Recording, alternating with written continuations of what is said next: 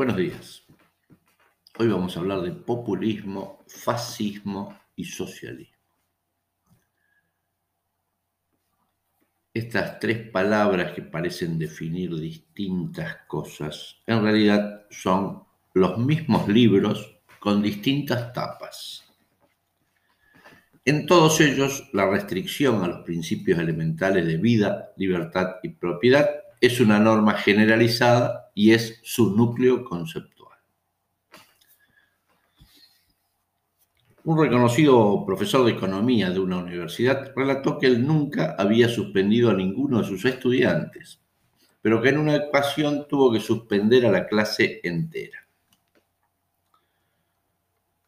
Cuenta que en esa clase los alumnos insistían en que el socialismo sí funciona que en ese sistema no existen ni pobres ni ricos, sino que todos alcanzan una feliz igualdad, total igualdad para el pueblo. El profesor les propuso entonces a sus alumnos realizar un experimento para ese año escolar sobre el socialismo. Todos aceptaron.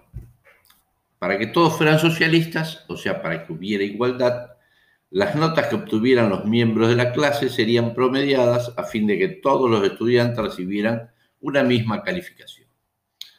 O sea, sería una clase socialista. De esta forma, para el primer examen, como es habitual, algunos estudiantes se estudiaron mucho, otros estudiaron más o menos y otros no estudiaron casi nada. Se calificaron los exámenes, se tomaron las notas de todos y fueron promediadas. El promedio de la clase fue 7,8 sobre 10. Los estudiantes que se habían preparado muy bien quedaron muy disconformes, mientras que los que estudiaron poco o nada estaban felices. Pero todos con resultados iguales, 7,8 puntos a cada alumno, igual socialismo. Cuando presentaron el segundo examen, los estudiantes que anteriormente habían estudiado mucho decidieron no esforzarse tanto, ya que su nota sería promediada. Aquellos que habían estudiado poco lo hicieron menos, porque confiaban en que otros, no ellos, se esforzarían para subir el promedio. Pero el promedio en este segundo examen fue 6,5 de 10. Nuevamente los que estudiaron algo estaban molestos, los que no hicieron nada estaban medianamente satisfechos. Finalmente, en el último examen del año, el promedio de toda la clase fue 4 y por lo tanto todos suspendieron. Pero todos eran iguales y repitieron el año sin excepción. Ninguno de los estudiantes estaba realmente feliz. El profesor le preguntó si ahora entendían lo que significaba socialismo. Y les explicó que la razón del gran fracaso del populismo, fascismo, socialismo en el mundo es simple. Los que no hacen se benefician de los que hacen. No hay incentivos para los que se esfuerzan y hay premios para los que eluden labor y responsabilidades. No se recompensa la excelencia, pues nunca se llega a ella, ya que la mayoría empuja hacia abajo. El que trabaja debe pagar sus cuentas, pero al que no trabaja se las paga el gobierno, con los recursos aportados por el que trabaja. O sea, el que trabaja paga doble. Es la garantía del fracaso. Todos iguales pero allá abajo, semisumergidos en el pantano de la mediocridad, tan espeso que nadie se hunde en todo, pero tan denso y pegajoso que nadie permite llegar a la orilla y salir.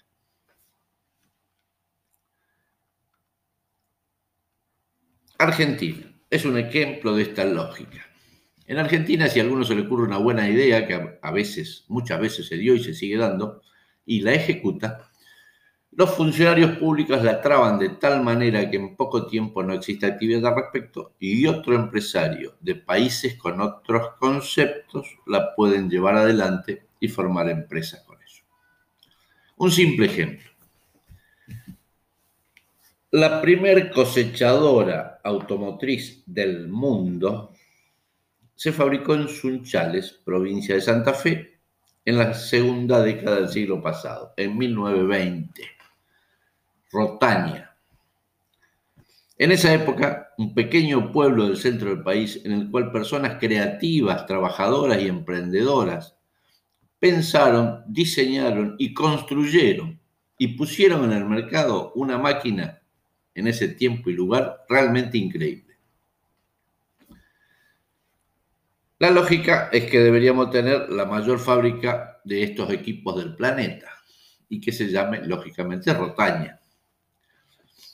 Pero hoy solo queda una de estas máquinas y en un museo, la cual fue puesta en funcionamiento gracias en parte al apoyo de la mayor fábrica de cosechadoras del mundo, que se llama Klaas y que es alemana, y que comenzó a producir luego que en la Segunda Guerra Mundial Alemania quedara destruida. O sea, 25 años después que Rotaña la hubo fabricado en Argentina. En síntesis, el populismo, el fascismo, el socialismo, o sea, el intervencionismo inútil y los ingenuos que creen que el Estado lo puede todo, hacen que Argentina siga siendo un país de cuarta, pudiendo ser un país de primera. Alguien dijo que hay cuatro tipos de países, desarrollados, subdesarrollados, Japón y Argentina. Japón tiene todas las condiciones de ser un país subdesarrollado y es un país desarrollado. Argentina tiene todas las condiciones para ser un país desarrollado y es un país subdesarrollado. ¿Cuál es la diferencia? Los conceptos. Los conceptos de vida, libertad y propiedad. Los resultados se ven simplemente en el PBI per cápita de cada país. Si ponemos Alemania, Japón y Argentina, nos damos cuenta de la gran diferencia. Por ello, Juan, Bautista Alberdi ya lo había indicado. La libertad individual es el límite sagrado donde termina la autoridad de la patria. Y con esto podemos dar un ejemplo. Los edificios y las sociedades organizadas tienen algo en común. Lo más importante para lograr la sustentabilidad en el tiempo no está a la vista, está oculto y son sus cimientos, ya que sobre ellos descansa todo el resto. Los cimientos de un edificio son una combinación de elementos que se calculan, diseñan y planifican en base a lo que se va a construir y teniendo en cuenta el tipo de suelo y algunas otras características de la región para luego proceder a ejecutar esa construcción. Sin alguna de las dos etapas, la planificación y la ejecución, se cometen errores, por mucho empeño que se ponga en el resto, no importa si los balcones son lindos y los departamentos u oficinas están bien diseñados. El conjunto peligra. Los cimientos de una sociedad organizada son fundamentalmente una combinación de los conceptos de vida, libertad y propiedad. Si ellos no están verdaderamente presentes, la sociedad en su conjunto peligra no importando si algunas decisiones están bien tomadas. En la Argentina, sus principales políticos han deteriorado de una forma dramática los cimientos de la sociedad, ya que la vida, la libertad y la propiedad fueron deliberadamente atacadas por un poder ejecutivo autoritario y sin principios, un sector del poder legislativo fundamentalmente obsecuente y sin ideas, y algunos personajes del Poder Judicial absolutamente funcionales a las decisiones arbitrarias del Ejecutivo. En el año 2019 volvió lo peor de nuestra sociedad a gobernar. Aunque algunas decisiones pueden parecer interesantes y coherentes, su impacto es igual a un balcón hermoso en un edificio sin cimientos.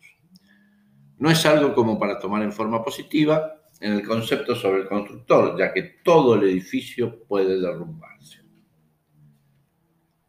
Argentina como en algunos otros países, están los cimientos con los cimientos muy deteriorados, por lo que sería bueno pensar en que los principios esenciales de vida, libertad y justicia con propiedad vuelvan a ser el cimiento de una sociedad sustentable y con buenas posibilidades de desarrollo.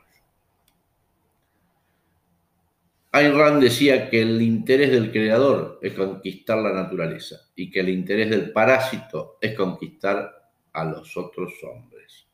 Seamos creadores y dejemos que los parásitos no tengan poder de decisión en nuestro país. También decía Ayn que el nazismo, el comunismo y el socialismo son solo variantes superficiales del mismo tema monstruoso, el colectivismo. La diferencia entre un Estado benefactor y un Estado totalitario es solo cuestión de tiempo. Muchas gracias por escuchar hasta acá. Hasta la próxima.